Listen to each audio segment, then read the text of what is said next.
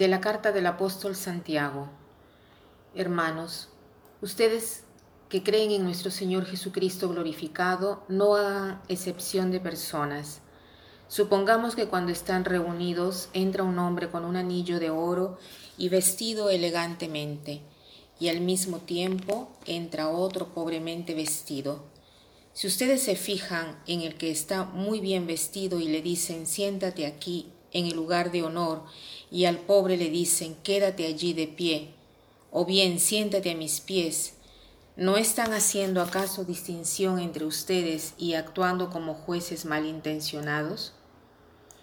Escuchen, hermanos muy queridos, ¿acaso Dios nos ha elegido a los pobres de este mundo para enriquecerlos en la fe y a hacerlos herederos del reino que ha prometido a los que lo aman? Y sin embargo, ustedes desprecian al pobre. ¿No son acaso los ricos los que los oprimen a ustedes y los hacen comparecer ante tribunales? ¿No son ellos los que blasfeman contra el nombre tan hermoso que ha sido pronunciado sobre ustedes? Por lo tanto, si ustedes cumplen la ley por excelencia que está en la Escritura, amarás a tu prójimo como a ti mismo, proceden bien. Pero si hacen acepción de personas, cometen un pecado y son condenados por la ley como transgresores. Hoy leyendo este pasaje me ha venido a la mente que nosotros no hacemos tanto favoritismo. Sí, puede ser que con algunas personas sí. Cuando ven una persona bien vestida, de buena posición, de repente se trata de ganar su simpatía, su amistad. Pero leyendo este pasaje he pensado en un favoritismo que es muy común en nuestras casas. ¿Y cuál es este favoritismo? En la familia, una madre, un padre que prefieren un hijo. ¿En cuántas familias se experimenta esto? O también cuando a veces no es verdad esta afirmación, pero el hijo o la hija perciben la, la realidad de esta manera. ¿Y cuántos complejos nace de esto? ¿Cuántos pecados se cometen porque una persona no se siente amada, estimada? entonces tiene depresión, vicios que seguramente se hubieran podido evitar. Eh, entonces preguntémonos, ¿yo tengo preferencias si soy un padre de familia o un maestro o un profesor o un trabajador o un jefe en el trabajo? ¿Cuántas discriminaciones hacemos? Porque las personas más dotadas es la que nos llaman la atención más porque estas personas nos dan más satisfacción y nos dan alegría con sus sucesos. En cambio, las personas menos dotadas no nos llaman tanto la atención. A veces es tan espontáneo esto y no nos damos ni siquiera cuenta.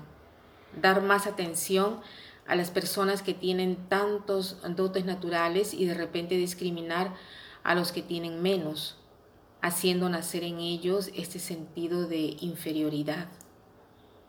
Entonces, cuán importante es buscar a veces de ayudar a las personas menos dotadas a ser, no digo más notadas porque de repente no tienen este don, pero sí a aceptar la realidad y a ayudarlas a vivir una vida tranquila, serena, porque hoy todo es eficiencia, el valor se mide sobre la producción cuánto eres capaz de hacer.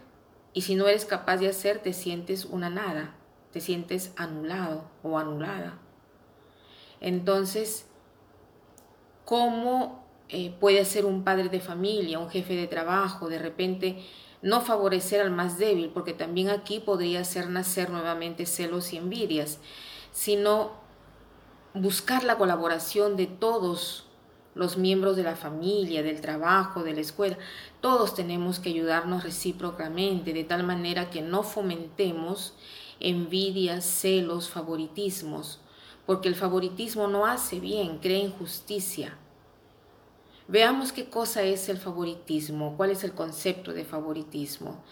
Dice el diccionario, es una aptitud de quien favorece una persona dañando otras es una aptitud de quien favorece una persona dañando otras. Es siempre así y no nos damos cuenta. Si privilegiamos a una persona naturalmente, dañamos otras. Entonces, atención con este comportamiento que crea no solo injusticia, sino que puede provocar en la persona inferioridad, depresión y puede tener consecuencias por muchos años y quién sabe de repente por toda la vida. Y para terminar quiero citar esta frase que dice así, el hombre superior cultiva la virtud, el hombre inferior cultiva el bienestar material, el hombre superior cultiva la justicia, el hombre inferior cultiva la esperanza de recibir favores. Que pasen un buen día.